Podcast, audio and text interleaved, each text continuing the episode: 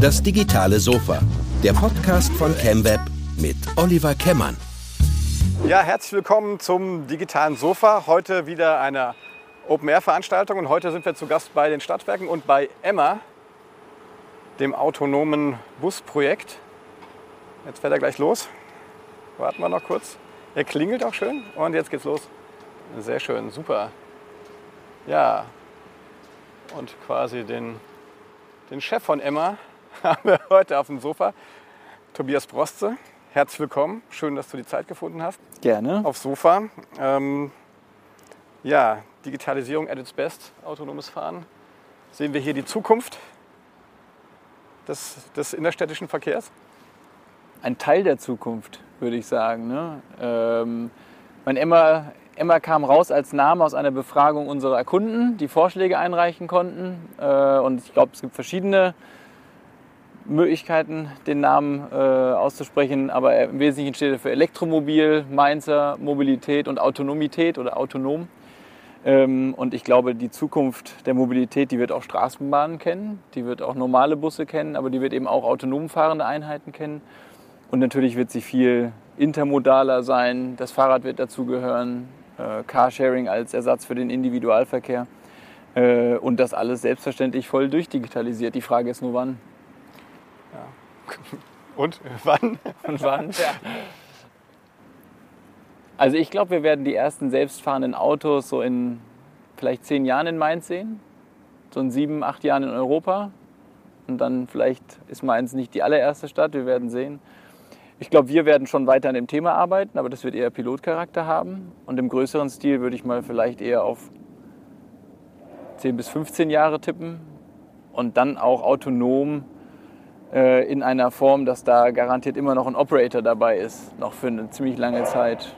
Ich glaube nicht, dass die ganz unbesetzt fahren werden. Ja, auch schade, wenn keiner die Fahrkarte bitte sagt. Ja. Fahrkarte bitte, gut, das, das wird vielleicht dann nicht mehr, aber ich denke auch an meine Kinder oder an andere. Ja.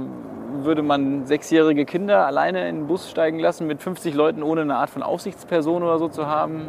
Weiß ich nicht. Nö, bestimmt nicht. Eher nicht, ne? Ja, nee. Und ich meine, zehn Jahre, ganz ehrlich, äh, wenn ich überlege, zehn Jahre gibt es gerade mal iPhones, wie schnell zehn Jahre rum sind. Ja. Also das heißt also eigentlich sehen wir hier ja schon die Zukunft. Ja. Ähm, Stadtwerke, wir haben uns vor ungefähr, ich glaube, drei Jahren irgendwie kennengelernt, irgendwie, glaube Veranstaltung bei der IHK. Und ähm, ich war echt baff erstaunt, was, stark, also, was du als, als Vorstand der Stadtwerke ja für Themengebiete hast. Ähm, wie, wie kriegt man so einen Job, wie du ihn jetzt hast? Was hat man da für einen Background? Vielleicht fang doch mal vorne an. Ähm, was hat dich äh, schon immer äh, interessiert und fasziniert und wie bist du das geworden, was du jetzt bist? Ähm, also ich glaube, da müsste man beginnen mit einem ganz normalen Auto. Mein Berufswunsch war Autohändler, weil da hat man ja so viele Autos. Ja. Und dementsprechend habe ich auch ähm, Wirtschaftsingenieur studiert mit Ausrichtung Kraftfahrzeugbau. Eigentlich ganz traditionell eher. Und war dann äh, ein paar Jahre in Aachen an einem Institut, das sich viel mit Produktion und Logistik beschäftigt hatte. Nachdem ich auch für mich ein bisschen erkannt habe, Großkonzern, also ich hatte bei Daimler und bei Michelin jeweils ein halbes Jahr gearbeitet. War eine gute Erfahrung, aber ich habe gesehen, Großkonzern, das ist nicht meine Welt. Äh, deswegen eher nochmal in die Beratung, damals an dieses Institut nach Aachen. Ähm, und habe das einige Jahre gemacht und bin dann zu den Stadtwerken gekommen, weil damals, das war so das Jahr 2012, war sehr stark absehbar, äh, Energiewende und Mobilitätswende werden jetzt zwei Riesenthemen, die echt was mit der Realität und dem alltäglichen Leben von Menschen zu tun haben. Und das ist vielleicht viel spannender, als äh, irgendwo daran zu arbeiten, einen Kühlschrank effizienter zu machen oder äh, irgendwas anderes herzustellen und da im Kleinen zu optimieren. Ja. Und deswegen Stadtwerke haben halt diesen Bauchladen an Themen. Ähm, Mobilität, Energie, Netze, Erzeugung, Breitband. Wir haben auch noch ein Schwimmbad seit neuestem Jahr äh, dabei, das Taubertsbergbad. Äh, und noch viele kleinere Themen. Und äh, alles hat echt mit der Region zu tun, mit dem Alltag hier. Jeder ist Kunde äh, und man kann viel bewirken. Äh, und das gefiel mir an der Aussicht. Ich kam zu den Stadtwerken eben eigentlich für das Thema Organisationsentwicklung. Und zwei Jahre später bin ich dann technischer Vorstand geworden. Vielleicht auch ein bisschen Fall von zum richtigen Zeitpunkt am richtigen Ort, äh, weil man auch dort bei den Stadtwerken und auch unser OB damals gesehen hat, Mensch, die Welt verändert sich so stark. Vielleicht hat ein junger Mann auch nochmal eine Perspektive drauf, die, die äh, interessant ist zu berücksichtigen. Ja, weise Worte von unserem OB. Du bist ja wirklich, das darf ich ruhig sagen, bist du wirklich noch sehr jung. Das heißt, du kannst auch wirklich eine Sache mitgestalten. Das ist echt auch. Ich habe nur Zeit. Ja. Ja. Wenn nicht doch noch Autohändler wirst. Ja. ähm, aber vielleicht lassen wir die, die Themen mal äh, so ein bisschen der Reihe nach, nach ansprechen. Äh, wir waren gemeinsam äh, im März auf der South by Southwest in, in Austin. Mhm. Toll, schöner Luxus, sowas mal machen zu dürfen. Ne? Ähm, aber da, da hat man ja gesehen, wo geht, wo geht die Reise hin. Ähm, jetzt, sag mal, Mobilität ist ein Thema. Ähm, da kommt noch klassische Mobilität gerade. Aber was, was sind denn so die Zukunftsthemen, die die, die, die Städte, die Stadtwerke äh, im Auge behalten müssen? Energiewende, klar, aber das ist auch nichts Neues. Was waren da so Impulse, die du da mitgenommen hast? Also ich, glaube tatsächlich, um es nur noch mal zu betonen, dass Mobilität mit das Top-Thema davon ist, ja. weil Ballungsräume immer geballter werden, also immer dichter werden und auch immer mehr in ihre Grenzen kommen, weil Mobilität ein sehr hohes Bedürfnis der Menschen ist. Deswegen viele der Sachen, die ich mir da angeschaut äh, habe, hatten auch mit Mobilität zu tun.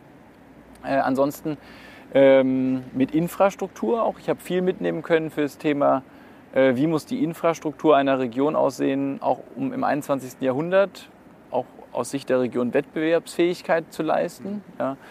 Breitbandausbau oder auch Thema äh, Rechenleistung in einer Re Region, dass man vielleicht im Umkreis von 50 Kilometer äh, in einer Region ordentlich Rechenkapazität haben soll, um in der Cloud und in anderen äh, Möglichkeiten tätig zu sein. Äh, die zu Zukunft hat auch sicherlich damit zu tun, äh, über ähm, äh, Selbstbestimmung von Menschen irgendwie nachzudenken, also selber aussuchen zu können, welche Form von Energie möchte ich verbrauchen und für was, äh, welche Form der Mobilität möchte ich einsetzen und auch um wohin zu kommen.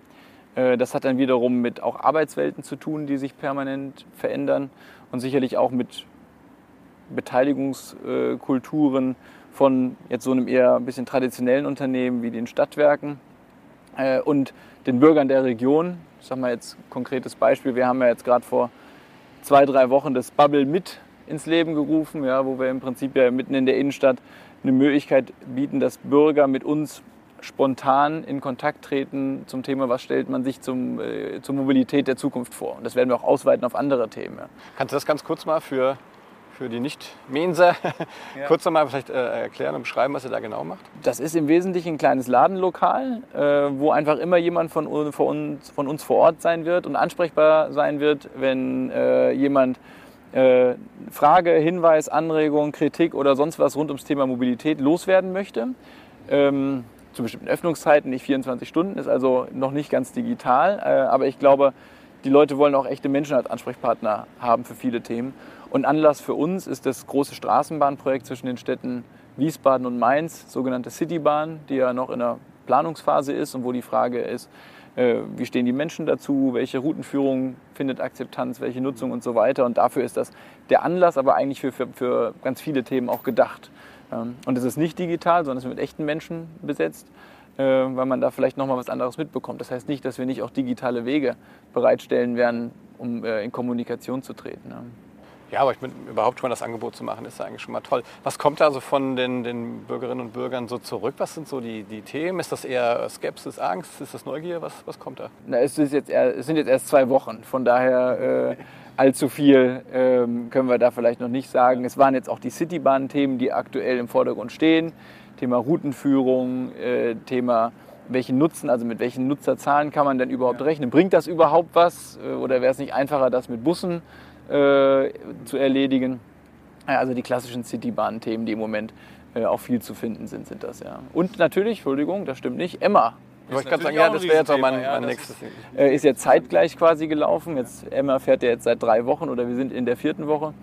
Ähm, und Emma weckt sehr viel Interesse, äh, sowohl hier bei den Fahrten als auch da in der Innenstadt weil es halt das erste Mal ist, dass das hier in der Region äh, in Mainz und äh, auch in der etwas erweiterten Region so direkt anfassbar ist. Ja.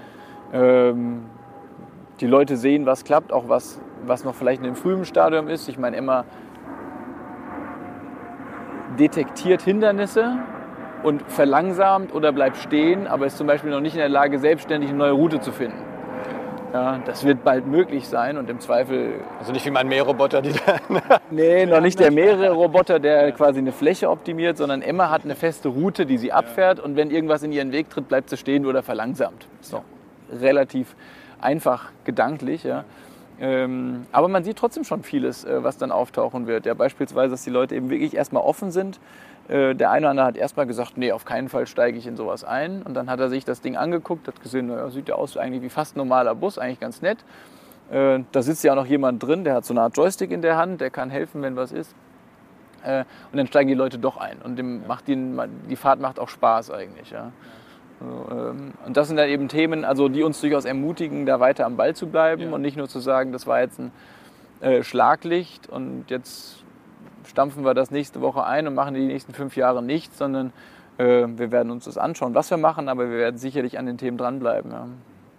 Ähm, ist es denn, ähm, gehört das ein bisschen so zu, auch zum Selbstverständnis jetzt der Stadtwerke, zu sagen, wir, wir haben auch die Aufgabe, hier so ein paar Zukunftsthemen quasi auch mal anfassbar zu machen, also um die Leute auch vielleicht dazu zu motivieren, mehr Internet, mehr Strom zu konsumieren? Absolut. Also wir wollen ja, äh, wir wollen ja keine erzieherische Rolle einnehmen, sondern wir wollen ja eigentlich äh, als, mein Stadtwerk ist ein technisches Werk einer Stadt mhm. sozusagen. Ja. Äh, wir wollen kompetente Ansprechpartner sein für die Technologien, die es gibt, aber die dann eine Lösung zu führen, die wirklich zur Region passt. Ja. Äh, Stichwort Bubble mit. Die Leute dürfen uns gerne sagen, was sie glauben, auch was, was passt. Äh, und dann werden wir schauen, wie man es vielleicht auch hinkriegt, wo Hürden sind oder wo es auch funktioniert. Und ähm, das ist sicherlich das Selbstverständnis. Wir sind auch 100% kommunal geführt. Das heißt, A, jeder Euro, den wir verdienen, geht in irgendeiner Form zurück in die Stadt, aber B, äh, wir kriegen unsere Anforderungen aus der Stadt. Ja. Wir haben jetzt ja auch keinen äh, überregionalen Konzern oder sonst wer, der irgendwie sagt, nee, jetzt müsste man aber mal was ganz anderes machen, sondern wir können es uns ja schon hier gemeinsam mit den Partnern äh, selbst gestalten, ja, bisher jedenfalls. Das, ähm, was ich auch wahrnehme, also nicht nur mit sozusagen der Zivilgesellschaft, sondern ich habe auch, auch, auch wahrgenommen, dass, ähm, dass ihr durchaus auch die Nähe zu den Unternehmen sucht. Also speziell auch, das so meine Erfahrung mit, mit den Institutionen, auch, dass es mittlerweile ähm, einen Austausch gibt. Es gibt jetzt das Projekt des Digital, Gutenberg Digital Hubs, da bist du auch federführend, bist sogar im Vorstand. Ähm, wo man bewusst auch sagt, wir wollen einen Ort schaffen, an dem man zusammenkommt, wo man äh, die Zukunft gemeinsam plant und offen ist für alles und sich da nicht irgendwo einkapselt und sagt, hey, wir machen Strom, das war's. Ja. Ähm, ist das Teil einer übergeordneten Strategie oder? Auf jeden Fall. Äh, das ist kein, kein Zufall jetzt, dass wir uns da die letzten ein, zwei Jahre hintergeklemmt haben. Ähm, ich glaube, in einer zunehmend digitalisierten Welt muss man sich als Stadtwerk, aber auch als ganze Region fragen, wie hält man Wertschöpfung in der Region? Also wie schafft man es wirklich, auch mit anderen Regionen wettbewerbsfähig zu sein in puncto Lebensqualität, aber auch Jobangebot und äh, wie schafft man es, Firmen zu befähigen, Jobs auszugestalten, die wirklich attraktiv sind für die Menschen. Ja. Ähm, und äh, wir sehen ja in den letzten Jahren, dass sehr viel geprägt ist von den großen internationalen, häufig amerikanischen Technologiekonzernen, äh, Google, Amazon, Apple etc., Microsoft, ähm, auch chinesische. Und man muss sich ein bisschen fragen, wo sind denn unsere Chancen, was dem entgegenzusetzen? Und ich glaube halt daran, dass in so einer Region wie Mainz sehr, sehr viel Potenzial nicht nur schlummert, sondern teilweise auch schon umgesetzt wird. Ja. Ähm, und dass es eine Chance ist, dieses Potenzial zusammenzuführen und Dinge gemeinsam zu tun, aus mehreren Gründen. Einmal so ein bisschen aus regionaler Überzeugung heraus, ja. nach dem Motto, nur weil die Finanzierungsmöglichkeiten im Silicon Valley besser sein mögen, heißt ja nicht, dass jeder äh, Gründer und jeder Unternehmer unbedingt in Silicon Valley muss. Die wollen ja auch hier bleiben, weil Mainz einfach eine lebenswerte Stadt ist. Ja. Und da muss man halt hier die bestmöglichen Rahmenbedingungen dafür setzen. Und es ist auch so, im Moment sind wir, was Digitalität angeht, in der Phase, wo man zunehmend aus dem B2C, nein, ja doch B2C-Sektor rausgeht und die Innovation nicht mehr allein da oder nicht mehr nur schwerpunktmäßig da sich abspielt, sondern zunehmend in der Kooperation über Branchengrenzen hinweg. Dass man halt Ideen aus zwei ganz unterschiedlichen Industriesektoren, Dienstleistungssektoren etc. zusammenbringt und in ein neues Produkt ähm, führt. Und dafür ähm, bin ich der Überzeugung, dass ein Anlaufpunkt, wo man hingehen kann und weiß, da treffe ich interessante Leute mit interessanten Ideen, die offen zusammenarbeiten, die auch an Interesse haben, an gemeinsamen Ideen zu arbeiten. Ähm, dafür ist das ein gutes Beispiel. Und wenn wir jetzt gerade mal wieder nach hinten schauen zu Emma, ähm, der Hauptpartner ist ja eine Versicherung. Auch hier aus der Region, aus Wiesbaden. Äh, äh, auch mit denen kooperieren wir im Zweifel gerne. Nein, Spaß beiseite. Es ist eine Versicherung, die ja, für die das genauso wichtig ist wie für uns aus der Mobilitätssicht. Ja. Wie verändert sich denn das Thema äh, Mobilitätsversicherung, wenn Autos fahren und nicht mehr Menschen? Ja? Äh, und so lernen wir gemeinsam. Klingt doch ein bisschen ganz kurz, wenn ich- klingt ein bisschen wie die Emma aus Lumberland. Das mag kein Zufall sein. Ja, ja, genau. Die, die, die, die Emma aus Lummerland, die fährt ja auch selber. Ne? Die kann ja auch schwimmen, die kann autonom, ja. alles Mögliche. Die ist auch autonom, also auch, auch das weiß passt sehr gut. Ja. Also für alle äh, Audiohörer, wir stellen mal Bilder von, von Emma ins, ins Netz, dass ihr euch das mal angucken könnt, Genau. äh, wie die fährt. Ja. Ja. Entschuldigung, jetzt habe ich dich unterbrochen, aber äh, Emma deswegen- hat uns hier raus. Ja. Thema, also wir machen es aus Überzeugung für die Region. Das zweite ist, wir machen es auch wirklich aus unternehmerischem Grund. Äh, natürlich machen wir vieles für die Region, aber im Kern sind wir doch auch Unternehmen und wollen irgendwie Geld verdienen. Das müssen wir auch, sonst können wir die Mobilität nicht bezahlen. Äh, oder Schwimmbad und andere Dinge. Äh, so, und beim Thema digitale Transformation ist ja die Frage, wir haben ungefähr 1700 Mitarbeiter, aller Altersgruppen und aller Erfahrungshintergründe von, ich glaube, wir haben um die 40 Nationen bei den Busfahrern, äh, wir haben äh, technisch orientierte Menschen, die im Graben stehen und äh, Stromnetze, Wassernetze, Wärmenetze zusammenflicken oder neu bauen. Mm, Und wir haben akademisch ausgebildete Angestellte in verschiedenen Bereichen. Die müssen wir irgendwie mitnehmen. Und große Konzerne sind ja manchmal den Weg gegangen und haben irgendwie so ähm, kleine Glastürme geschaffen, Freiheitsräume, um besonders kreativ und innovativ zu sein. Aber äh, äh, man hat häufig gesehen, es ist schwierig, die Erkenntnisse, die man da gewinnt, wirklich in die Organisation reinzubringen. Und ich glaube, das muss uns irgendwie gelingen, weil es soll ja etwas sein, was auch über die verschiedenen Themenbereiche hinweg sich durchzieht. Es bringt uns, glaube ich, nichts, wenn die Mobilisten für sich alleine denken und die Netzer für sich alleine denken, sondern gerade beim Stichwort E-Mobilität müssen die beiden wie ich zusammen dran arbeiten. Und so Themen gibt es ganz häufig. Also wollten wir etwas haben, was einer Vielzahl unserer Mitarbeiter auch die Möglichkeit bringt, in diese Szene einzutauchen, mit äh, anderen innovativ tätigen Menschen in Kontakt zu treten, Ideen zu entwickeln, auch umzusetzen dann vor allem. Äh, Und das hier direkt in Mainz. Von daher, sage ich mal, ist der Gutenberg Hub für uns unternehmerisch gesehen Teil unseres, unserer digitalen Transformation. Ja. Und zwar ein bisschen auch mit dem, mit dem Zweck, ähm, Raum für unsere Ideen zu geben, der nicht in unserem Alltag äh, verankert ist, also dass man aus seinem eigenen Büro auch mal rauskommt und damit auch Freiheiten gewinnt, neu über die Dinge nachzudenken, die man vielleicht schon seit langer Zeit macht. Ja. Wobei ich auch weiß, dass ihr auch schon vorher intern auch angefangen habt, äh, auch wirklich sehr pragmatisch daran zu gehen und, und äh, agile Methoden eingeführt habt und sowas. Das finde ich, da, da tun sich ja manche vermeintlich innovative Unternehmen viel schwerer. So, äh, ist das ein Steckenpferd von dir oder wie kam es dazu, sowas zu machen? Und ich, ich weiß auch von Mitarbeitern von, von euch, die total begeistert sind. Ja. Und ich glaube, das ist das größte Lob, was man ja kriegen kann als, als Chef, wenn man Sachen ändert und die Leute sind danach begeistert. Ja. Ja, ganz ehrlich gibt es aber auch die anderen, die sagen, äh, die, Die kenne ich nicht. die äh, was mit den neumodische Fets. äh, also das, die, die Bandbreite besteht schon und ich, das ist auch, glaube ich, echt ein äh, Spannungsfeld, das man ganz gut auf dem Schirm haben muss als äh, traditionelles Unternehmen. Wie schafft man es, ein gewisses Gleichgewicht auch in der Wertschätzung zwischen dem ganz normalen alltäglichen Betrieb und den neuen Themen herzustellen? Und man redet immer gern über die modernen Themen, aber eigentlich sind trotzdem noch 90 Prozent oder 95 Prozent unseres Geschäfts das, was wir schon seit längerer Zeit machen. Und das wird ja eher inkrementell immer Stück für Stück verbessert. Also äh, wir haben vorher schon einiges gemacht, wir haben auch ausprobiert. Ich will auch gar nicht sagen, dass es einfach war. Man muss halt einfach beginnen und ausprobieren, glaube ich. Das ähm, Kollegin aus dem Stadtwerke-Kontext hat mal gesagt, man muss sich voranscheitern. Ja. Ein bisschen ist es auch so. Fail forward. Fail forward, genau, man muss es ausprobieren. Ähm, und bei den agilen Methoden machen wir es, ich glaube, wo wir eigentlich sogar ganz gut sind, schon traditionell als Branche, ist das Thema Prozessdigitalisierung, weil wenn man sich mal anschaut, also als ich an der Uni gearbeitet hat und wir uns so die ersten Gedanken um das, was heute Industrie 4.0 heißt, gemacht haben, da haben wir uns methodisch tatsächlich an den Leitwarten von Energieunternehmen orientiert, weil die bringen ja Nachfrage und Angewicht im Strombereich quasi sekündlich ins Gleichgewicht, Ja. ohne großartig Puffer zu haben, in Echtzeit, in Realtime, ja, äh, und das mit einer hohen technischen Komplexität. Und eigentlich so war die Idee, wie kriegt man das auf die Produktion übertragen?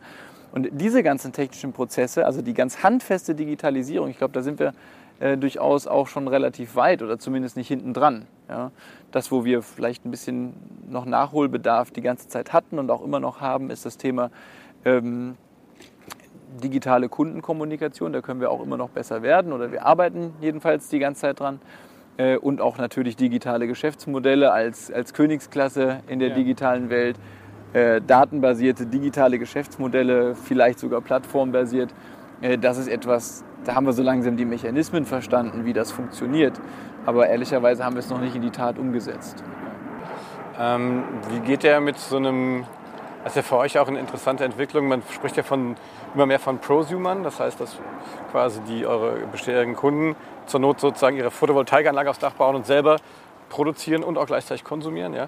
ja. Ähm, das sind ja interessante Entwicklungen. Wie, wie, wie reagiert ihr darauf? Also äh, fürs, fürs Thema Energie gesprochen, äh, kann man sich immer ganz gut an den drei D orientieren. Das eine ist die Digitalisierung als wesentlicher Megatrend. Das zweite ähm, ist die Dekarbonisierung, klar, Energiewende, Mobilitätswende. Und das dritte ist die Dezentralisierung als teilweise Enabler auch für die äh, Dekarbonisierung. Äh, das eine ist, ich sag mal, vor einigen Jahren hat man sich in Mainz ja auch noch Gedanken um ein riesen Kohlekraftwerk gemacht. Jetzt baut gerade unsere Beteiligungsgesellschaft, Tochtergesellschaft Kraftwerke Mainz-Wiesbaden mit Wiesbaden zusammen ein Motorenkraftwerk, das zwar immer noch gasbetrieben ist, aber äh, A viel kleiner, B viel flexibler und eigentlich perfekt, um volatile Erzeugung abzufahren und auch in die Fernwärme reinzubringen. Also ein ganz anderer Ansatz. Und natürlich äh, im Privatkundensegment äh, muss man sich zudem verstehen als vielleicht eher Orchestrator, der Lösungen bereitstellt, an Endkunden auch sich selber zu versorgen. Und das Geschäftsmodell ist nicht mehr alleine darin, einfach stumpf in Anführungszeichen eine Kilowattstunde Strom oder Gas zu verkaufen. Ja. Heißt Eigenerzeugung übers Dach, heißt, äh, wir haben auch umgesetzt äh, Zum Thema Dekarbonisierung. der, man hört, der ist noch nicht so ganz dekarbonisiert. Gerade 10 Liter durch, ja. ja. Ähm, also wie äh, Mieterstrommodelle haben wir hier auch umgesetzt, äh, schon in der Region, wo dann im Prinzip ja äh, die Kilowattstunde Strom im eigenen Keller produziert wird und von den Mietern auch selbst genutzt werden kann. Ja, Lösungen fürs Dach zu Hause oder für Gewerbekunden auch. Thema E-Mobilität für zu Hause oder für Gewerbekunden haben wir ja vor, ist jetzt auch ungefähr zwei Wochen her, eine große E-Mobilitätsmesse hier in Mainz veranstaltet mit den Partnern aus Worms, also dem EWR aus Worms, der Stadt Mainz und auch der Stadt Worms äh, mit dem Fokus darauf, äh, welche Lösungen, welche E-Mobilitätslösungen gibt es für Gewerbekunden, weil das im Moment einfach etwas ist, was ist. Ähm, das kann schon ganz gut funktionieren. Ja? Es gibt Bereiche in der E-Mobilität, 500 Kilometer fahren, 700 Kilometer fahren, das können noch nicht viele und das ist auch von der Ladeinfrastruktur schwierig. Aber auf einem Betriebshof eines kleinen, mittleren, auch größeren Unternehmens eine definierte Anzahl von Lademöglichkeiten bereitzustellen, dass man die technischen Fahrzeuge oder auch die Dienstleistungsfahrzeuge äh, über Nacht in Ruhe laden kann, ist eigentlich technisch kein Problem und dafür gibt es Lösungen. Und das ist vielleicht bei diesen ganzen Innovationsthemen etwas, man muss da anfangen, wo es halt schon halbwegs funktioniert und wo dann die Leute sagen, ah ja, dann wie bei Emma, ist ja gar nicht so wild, probiere ich mal aus und ja. baue dadurch Ängste ab, auch neue Wege zu gehen und dann, glaube ich, kann man so Stück für Stück dran arbeiten. Ja. Ja, ich glaube auch schon, dass da der Mittelstand auch ein guter Multiplikator ist. Ne? Ja. Also wir haben auch schon gesagt, ich würde auch jederzeit bei uns so eine Ladesäule vor die Tür stellen und sagen, äh, und dann so ein bisschen so in Richtung Shared Economy zu sagen, hier vermietet man halt ein Dienstfahrzeug, was die ganze Zeit äh, rumsteht, auch mal irgendwie an jemand anders. Ja. Aber da sind ja gute Ideen in der Pipeline eigentlich. Ne? Ja, ich glaube, es mangelt im Moment nicht an Ideen, sondern die Umsetzung ist wirklich die Herausforderung. Geduld ja, wahrscheinlich auch ein bisschen. Ja, Geduld, das hat auch dann mit Rahmenbedingungen zu tun. Ja. Ne? Also es ist ja beispielsweise so, dass man juristisch gesehen seinen Strom bisher nicht an Nachbarn verschenken darf, weil man damit offiziell zum Stromlieferant würde und davon eine Reihe von äh, sehr strengen Auflagen erfüllen muss, die ja. eigentlich mal aus dem Verbraucherschutz kamen und deswegen eigentlich was Gutes sind, ja. aber an solchen Stellen dann vielleicht eher zur Hürde werden. Äh, und äh, das sind auch so Sachen, ja auch zum Beispiel eine Genehmigung im öffentlichen Raum für so einen selbstfahrenden Bus würden wir heute auch noch nicht bekommen, ja. Ja, weil da vieles noch nicht so weit ist. Und gerade deswegen macht es halt Sinn, sich die Nischen zu suchen, die wirklich funktionieren, daran auszuprobieren und dann Stück für Stück in die Breite zu gehen. Haben da, haben da Stadtwerke zur Not auch eine andere Strahlkraft als die, als die Zivilwirtschaft quasi. Naja, also Stadtwerke haben zumindest mal einen Vorteil. Manchmal wird das als Kritik genommen, manchmal als Vorteil gesehen. Äh, es gibt uns ja in quasi jeder größeren Stadt. Das heißt, wir haben häufig tatsächlich ähnliche Themen. Und jetzt könnte man sagen, naja, wäre das denn nicht effizienter, wenn das ein, zwei, drei große gibt, die das für alle lösen, aber dann sind wir wieder beim Thema Regionalität. Also was passt denn wirklich zu den, zu den Bedürfnissen der Region? Ich glaube, das ist etwas, was für die Stadtwerke spricht. Und was wir dann machen, ist, wir reden sehr viel untereinander und tauschen uns aus. Also bestes Beispiel, jetzt vor zwei Monaten hat ja auch Wiesbaden, oder vor anderthalb Monaten hat ja auch Wiesbaden dieses Fahrradverleihsystem, was wir in Mainz schon seit längerer Zeit betreiben, auch übernommen, um das in Wiesbaden zu nutzen. Die haben sich umgeschaut, haben gesehen, das ist was, das funktioniert ganz gut. Ja. Kann man ja voneinander lernen. Und umgekehrt, diese Elektromobilitätsmesse hatten die Wormser schon letztes Jahr bei sich zu Hause gemacht. Jetzt haben wir es hier gemacht. Also ähm, so, und darüber entfaltet man, glaube ich, Strahlkraft, indem es manchmal so ist, dass ein Stadtwerk etwas ausprobiert, das mit anderen austauscht und dann ist das der Multiplikator und eine gewisse Skalierung auch, die, die äh, anders funktioniert als die Skalierung bei den großen Tech-Konzernen. Ja, schön.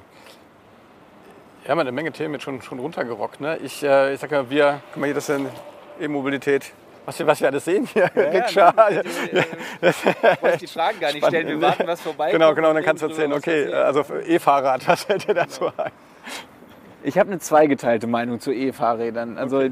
das, was ich denke, äh, für den normalen Anwendungsfall ist ein Fahrrad eigentlich eine ziemlich gute Lösung. Also irgendwie Strecken unter 10 Kilometer ohne massiv Steigung und bei normalem Wetter oder sowas. Weiß ich eigentlich nicht, warum man das elektrifizieren muss äh, und das nicht mit der gesunden Muskelkraft machen kann, äh, mache ich, macht mir auch persönlich mehr Spaß.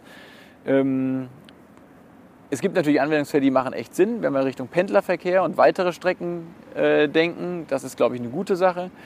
Ich kann mir auch vorstellen, und da gibt es auch äh, Dinge, wo bei uns im Haus dran gearbeitet wird, äh, in Richtung, dass man das, den Fahrradverleih um E-Scooter erweitert, um eben auch ein bisschen weitere Strecken und auch den Berg hochzukommen und nicht immer nur bergab, äh, was ja ein typisches Verhalten ist.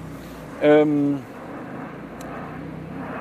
man muss aber eben auch sagen, das wäre auch nichts, was wir sinnvoll alleine machen könnten, sondern da müssen natürlich auch die Rahmenbedingungen stimmen. Ich hatte gerade privat auch so einen Fall, wo halt einer irgendwie mit bestimmt eher 30 km/h mit dem E-Bike an meinem äh, Sohn vorbeigerast ist und der fast hingefallen ist äh, auf einem einen Meter breiten Radweg.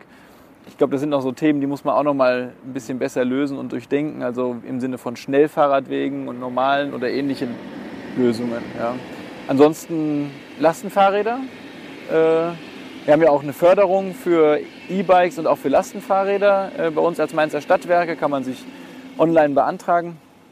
Äh, und der Zuspruch von Lastenfahrrädern überrascht uns. Der ist deutlich höher, als wir das am Anfang gedacht hätten. Und das ist, glaube ich, auch ein sehr guter Anwendungsfall für die Innenstädte. Wie ist, wie ist da der Case? Also ihr, ihr verleiht die? Oder ihr, Nein, wir fördern die Anschaffung. Okay.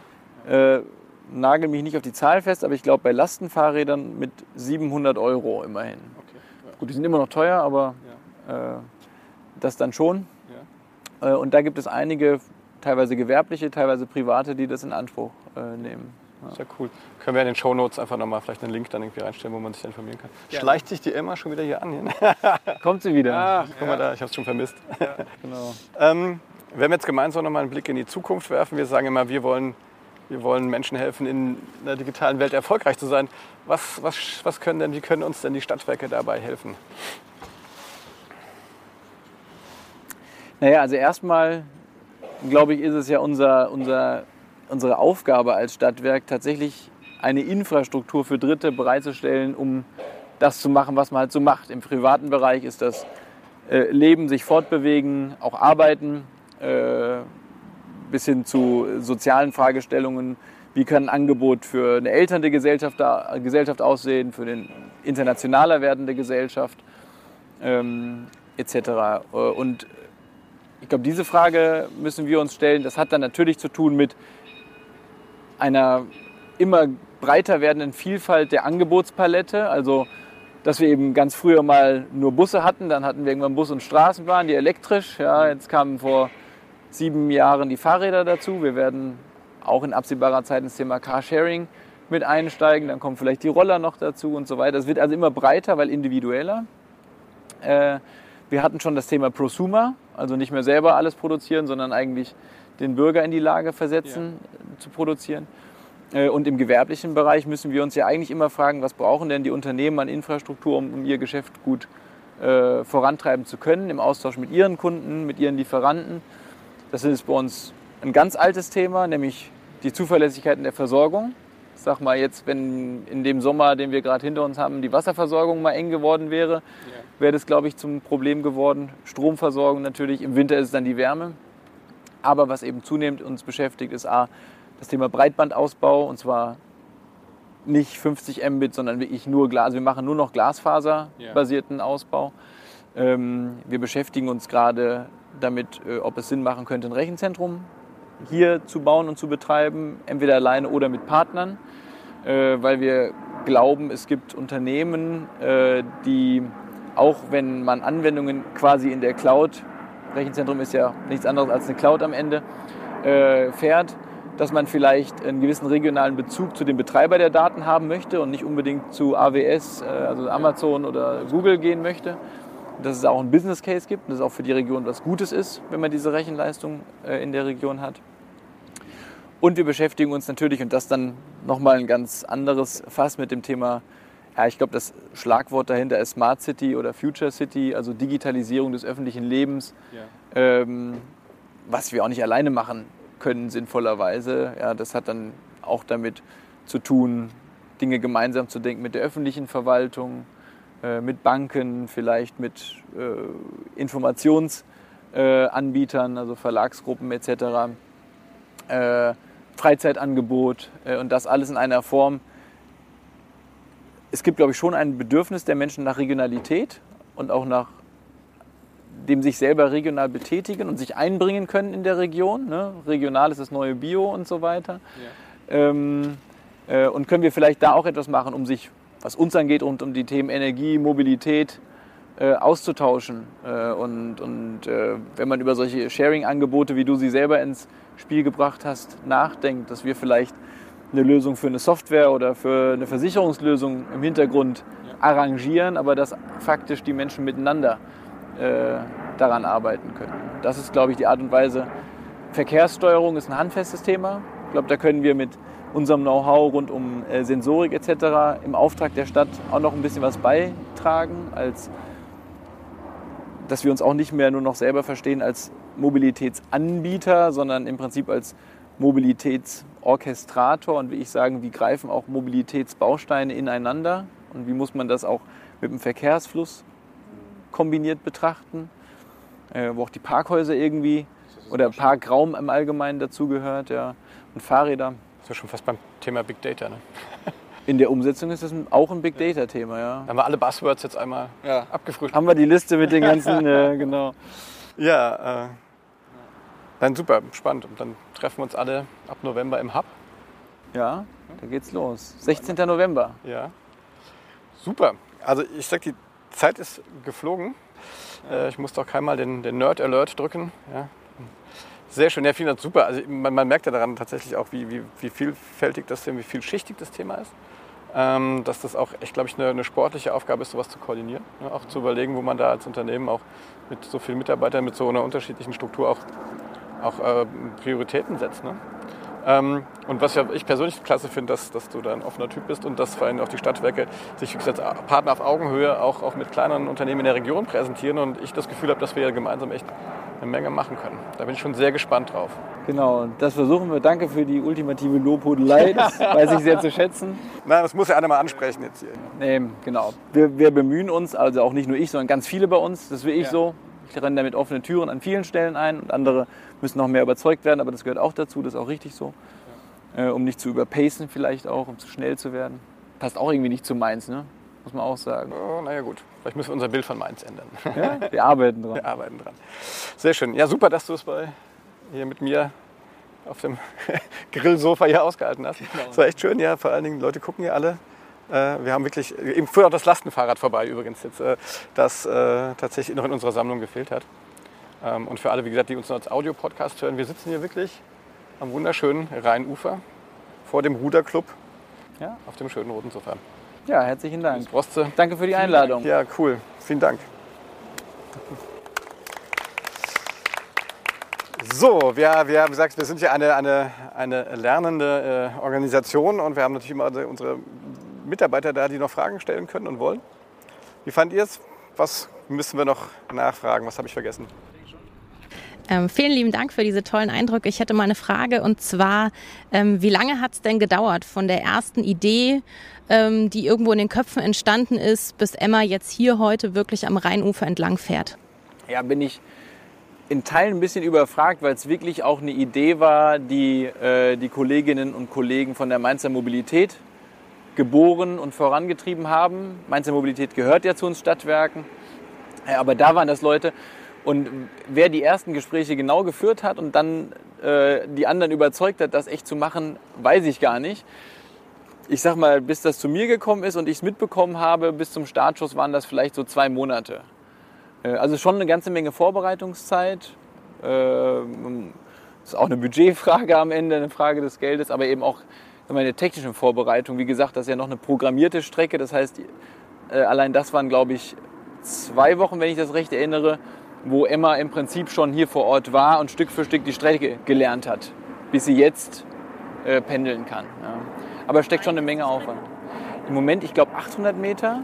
Wir wollten gerne eigentlich noch, oder die Kolleginnen und Kollegen wollten gerne noch bis zur Rheingoldhalle fahren und mussten aber dann einsehen, dass äh, die Dichte des Fahrrad- und Publikumsverkehrs auf dem hinteren Teil der Strecke doch so dicht ist und die Wege so schmal, dass dann das echt so ein Stop-and-Go geworden wäre. Das hätte dann noch, noch nicht so viel mit einer flüssigen Mobilität zu tun gehabt. Aber wir machen es ja, um zu lernen. Deswegen war das auch okay als Erkenntnis.